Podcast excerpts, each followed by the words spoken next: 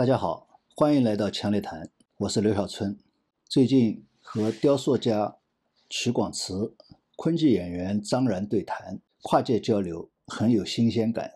对谈当中啊，意识到一个现象：许多艺术形式都不能持久延续，哪怕当初是多么的辉煌。这就牵涉到一个概念：美是不是永恒的？昆曲是美的，音乐美、唱词美、唱腔美。舞姿美，服饰美。张然说，是女人的艺术。那唱腔一出声，弥漫的就是女性的美。然而，曾经差不多就淹没了。幸而有周恩来的加持，所以昆曲一直延续到如今。前些年，白先勇做过一番昆曲年轻化的努力，到大学去推广，热闹了一阵子。现如今，靠着这些体制内的、体制外的演员。在艰难地维持着，他们有通过他们的努力，使昆曲发扬光大的愿景和毅力。但是，昆曲的未来到底怎么样，真的很难说。我问张然，昆曲是应该推陈出新，还是保持传统？我问他的时候，我自己突然有个感觉，这个恐怕是一个无解的问题。如果为了适应现代人的审美习惯，为昆曲加入所谓现代元素，那么昆曲恐怕就不再是昆曲了。如果只是保持传统，所谓原汁原味，保持正宗，那么可能就如同博物馆里面的展品。博物馆里是已经固化的以往，昆曲是还有演员在演绎的活化石，虽然在动，好像是活的，但它终究是一个化石。于是呢，我就想到了这种中国戏曲，比如京剧，当年徽班进京，皇恩浩荡，于是吸引更多的精英加入。这些精英当中有演员，有编剧，还有各种各样的捧场的。在那时的氛围下创新，于是涌现了一批名角。但盛况也就是维持了两代人多一些，真正的顶峰就是梅兰芳他们那一代。后来虽然有余波，不过是诗的晚唐。现在看经典的戏、经典的唱段、经典的流派，就是那一代创造的。现在的京剧迷依然不少，迷的也就是那些流派、那些唱段。越剧原来是绍兴下面的嵊县山沟沟里的一个小戏班子，当地叫滴多班，有一班艺人跑码头。跑到了上海混饭吃，那么其中就有大胆的艺人适应那十里洋场的潮流，改造了剧本和唱腔，便有了现在的越剧，一下子就火红了起来。当时有越剧十姐妹，越剧《红楼梦》可以说是最后的辉煌。当初山间清清的溪流，突然变成了长江巨浪，然后呢，就余波不兴了。现在。在上海啊、浙江啊一些公园里面，许多人还在唱越剧，但是他们唱的依然是当初十姐妹的唱段。还有像上海的沪剧也是这样，在上海本地的小调基础上，借鉴了其他的剧种，包括西方的话剧的元素。上海的沪剧和其他我们的地方剧种不一样的是，它主要的演出的都是当代故事。不像其他，往往都是古代的三国啊这些故事，所以一开始沪剧叫文明戏，但是沪剧跟越剧一样，基本上就是一代人，以后的那些演员只是在重复当初最早的一批沪剧演员的经典，再也没有什么新的剧目、新的流派了。其他剧种，包括娱乐形式，都是如此。像春晚，有了最初的经典之后。一年一年的，大家只有失望，还不如刚才讲的那些戏剧。虽然没有新的吸引人眼球的新的经典，但是老经典依然还是有人不断的在回味，不断的在学唱。但是春晚只有回忆。电影怎么样？实际上，电影除了拍摄这个外在的样式，今天的电影早已不是过去的电影了。广慈说。任何时代都是青春崇拜的时代，但是我们那个时代的青春崇拜有怀旧的性质。今天没有怀旧，只有青春。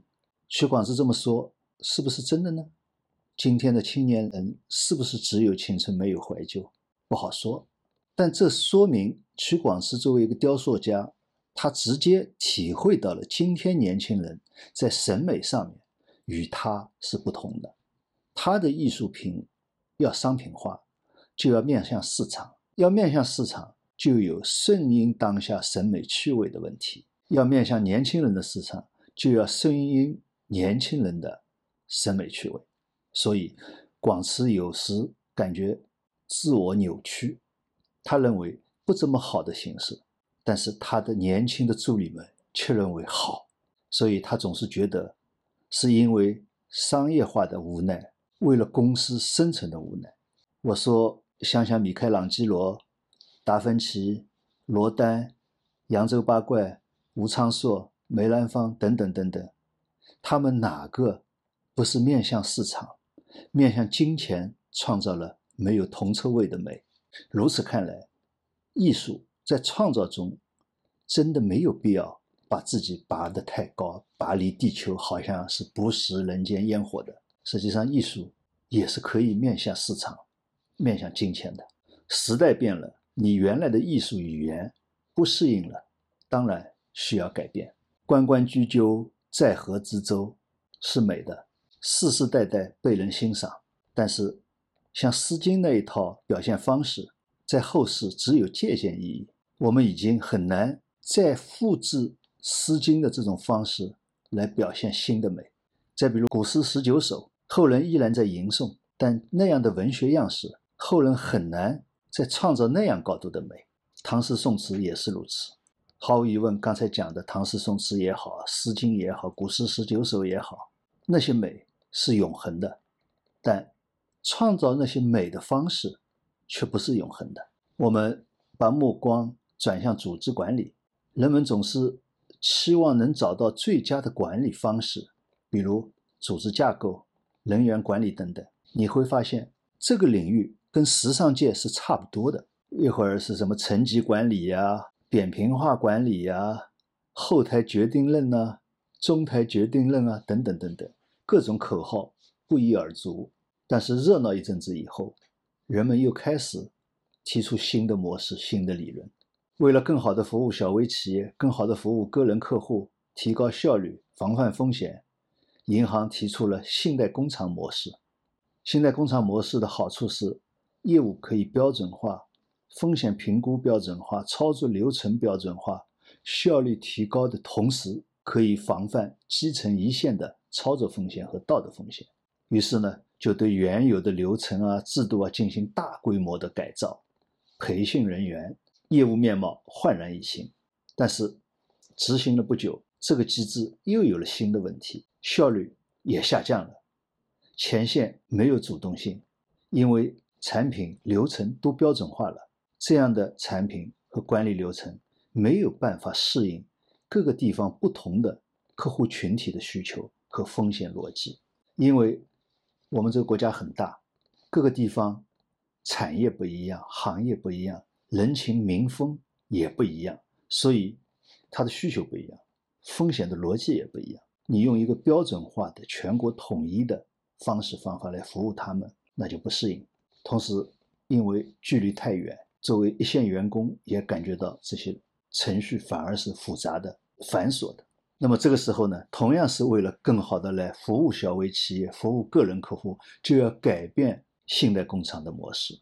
为了提高效率、防范风险，所以我们又引引进了富国银行的社区银行模式。社区银行模式有什么好处？好处是更加亲民、更加贴近客户，可以为客户提供个性化的、人性化的服务。开始试点的时候，效果也不错。一些银行就轰轰烈烈地开始搞社区银行，但是现在也就偃旗息鼓了，没有人再提社区银行了。原因是什么？原因是中国的社区千千万万，跟美国富国银行所遇到的社区是完全不一样的，所以客户的需求也是完全不一样的。那么我们弄那一套，用那一套所谓的社区银行的模式，也不适应我们这个土地。还有员工的管理和考核。评比先进啊，劳动竞赛啊，绩效挂钩啊，三百六十度评价、平衡计分法，林林总总。所有这些方法一开始往往都是非常有效的，但是或长或短一个时期以后，效果就越来越差，员工依然还是皮皮塌塌。评比先进，开始对员工是有着非常好的激励作用的，做得好，不仅能够激励员工的工作积极性，同时呢，还能够提升团队的凝聚力。不过呢，到了一定的时期以后，评先进也就成为了例行的程序，每年都要做的，甚至于。变成了轮流做章，今年评你，明年评他，搞得不好呢，互相还有意见，会瓦解团队的凝聚力。再比如奖金，最初也是为了激励，但是最后呢，都变成员工应该得到的薪资福利的一部分。还有像绩效挂钩的方式，最后则变为员工和企业相互博弈、相互算计的一个方面。你再科学的考核方式，过了一段时间以后。总能够被聪明的员工找到漏洞，员工就会在尽可能少付出的前提下面来实现自己利益的最大化。这些年，我们许多人都热衷于找风口，但风来得快，去的也快。一些所谓的传统的商业模式好像奄奄一息，新的商业模式一个接着一个冒出来，然而其兴也勃焉，其亡也忽焉。共享经济啊。P to P 啊，众筹啊，等等等等，很快一地鸡毛。即使是一些现在看着还非常热闹的以互联网技术为名的商业模式，实际上好多都已经讲了许许多多的新故事，也就是所谓的迭代了。也可以说，其中的一些所谓模式虽然还在很风光，实际上他们真的是在勉强的维持着，靠的是不断的新故事、新并购。支撑的场面，所以我们想，美是永恒的，一些美的存在形态也是永恒的，但是美的表现形式则不一定是永恒的。王羲之的书法美是永恒的，我们世世代代的中国人可以欣赏，可以学习，但是后人再写和王羲之一样的字，那就不能叫书法，也不能打动人。所以一千多年来，一代一代的书法家。一方面是在崇拜王羲之，但是另外一方面都在试图打破王羲之的束缚，并且想要超越王羲之，创造出新的美。《诗经》中的作品的美也是永恒的，屈原《离骚》的美是永恒的，唐诗宋词如今依然能够打动那些互联网的原住民。但是今天的人虽然还有不少人在吟诗作词。他们的吟诗作词基本上就是自娱自乐了，不会打动其他人。王羲之的书法作为一种存在的美是永恒的，但是你用王羲之这样的表现形式去复制这样的美，在一千多年以后的今天就基本不会成功了。同样的，《诗经》《离骚》李白、杜甫、苏轼等等，他们作品的美是永恒的，但是像国风啊、曲阜啊、七律、七绝、词。作为艺术表现形式，其表现美的功能已经衰竭了，或者说其表现美的能量已经被前人耗尽了。梅兰芳、周新芳那一辈京剧演员之后，还是有一些不错的名角，但他们只能重复梅兰芳、周新芳们的经典，就像我们背诵唐诗宋词，基本上没有新的创造。越剧、沪剧等等同样是如此。不是说以后的演员不想创新了，实际上他们也很想创新，形成自己的流派，是有想要走出自己路子的演员和团体的。但是往往热闹一阵子以后就悄无声息了。比如像浙江的小百花，他们在八十年代也热闹了一阵子，但是现在他们已经是都已经散开了，有的已经是到其他行业里面去了。所以粤剧啊、京剧啊，作为一种艺术表现形式。其创造新的美的能力已经没有了，也或者是人们对这种表现形式已经有了审美疲劳了。除了原有的经典，不再有审美反应了，对新的东西不再有审美反应了。艺术如此，制度、机制、模式、范式之类的，同样也是这样。事物的本质、规律是永恒的，但是本质和规律的表现形式却不是永恒的。毛主席说：“百代皆行勤政法。”这个勤政法，也就是秦始皇以来的一套政治制度，虽然我们说是延续了两千多年，但是实际上这套制度并不是一成不变的。到汉代就已经变了。汉代吸取了秦朝短命的教训，所以一部分是分封制，一部分是郡县制，并没有完全搞郡县制。经过了一百多年，才逐步逐步的演化到郡郡县制。但是在汉整个汉代。贵族依然是政治的中心，一直影响到魏晋南北朝是门阀制度。到唐代开科取士，也就是搞科举，平民有了上升的通道。但是总体上，在唐代还是豪门当道。到了宋代有了更大的变化，也就是说，宋代基本上不再有豪门贵族，当官的基本上通都是通过科举考试上来的。也就是说，这是一个平民的社会。元明清。还是继续有变化，政治制度在变，经济制度、货币制度也在变化。西方的希腊的民主制度并不能保证希腊城邦的恒久远。这是说，无论是一个机构的管理制度、组织架构、考核制度，还是一个社会的政治制度、经济制度，都没有最完美的，更不会有长生无极、与天久长的制度和模式。任何制度模式，其能量、其效用。都会逐渐的耗散。人以及人类社会是一种与环境互动的存在，制度、机制、各种各样的模式啊、范式啊，它们既是人类社会本身的组成部分，但是呢，也是人和人类社会的环境。我们都生活在一定的制度下面、一定的机制下面、一定的商业模式范围内，所以人和他们之间都是一种互动的模式。互动既有人。和人类社会正向适应环境的方面，也有反向适应或者冲撞的方面。反向的适应或者冲撞，毫无疑问对环境，也就是说对制度啊、模式啊、对这些效用的损耗是容易理解的，因为它是反着的。那么正向的适应呢，同样是在消耗制度模式的能量和效用，因为所谓正向的适应本身就是一种什么？就是一种尽可能来减少。或者来平缓制度模式等等的对我们人对人类社会所造成的冲击的一种方法，好比说考核制度，我适应这个考核制度，我之所以要去适应这个考核制度，我是为了让考核制度对我的损害小一点、温柔一些，所以我想办法，我尽可能去适应它。当然，这样一种适应往往也是无意识的。比如员工考核，目的是为了激发员工为企业创造价值。但是开始的时候，员工或许是抵制的，也或许是觉得很好、很兴奋。但不管怎么说，企业用这个考核的方式，其目的就是为了价值创造，为了增加价值。但是随着时间的推移，员工慢慢适应了这样一种考核制度，并且摸到了这种考核制度的门道。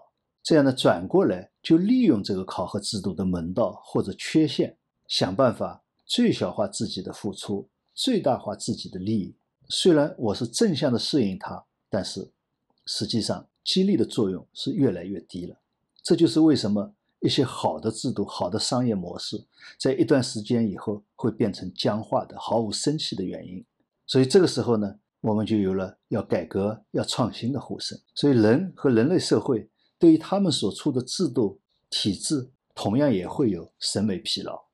我们现在的宏观经济理论呢，宏观经济机制啊，也正在遭遇着审美疲劳。现在的宏观经济理论和宏观经济机制是上世纪五六十年代、七十年代开始产生的，他们是为了应对上世纪六十年代、七十年代的滞胀而建立起来的，已经有效运行了四十多年，可以说它的能量。效用也进入了衰竭期，需要进行模式的转换了。我们现在感觉到，你比如说用刺激政策，想要刺激通货膨胀，老是通通货膨胀老是起不来，就是这个原因，说明这些政策宏观政策手段它的能量已经越来越小了。艺术也是如此的，人们总结音韵的规律，总结遣词用字的规律，是为了更好的来表现美。然后根据这个规律，我们制定了律诗的规则，七绝七律，对吧？要合平则规律，要对仗工整，用典要巧妙，这样呢才能产生美。但是，一旦我们把这些规律本身掌握以后，为规律而规律，只是为了规追求规律的本身，那么我们就等于把美给放弃了。于是，这样一种诗的创造美的能量也就越来越低了。所以，现在格律诗这种表现形式也只有一个形式而已了。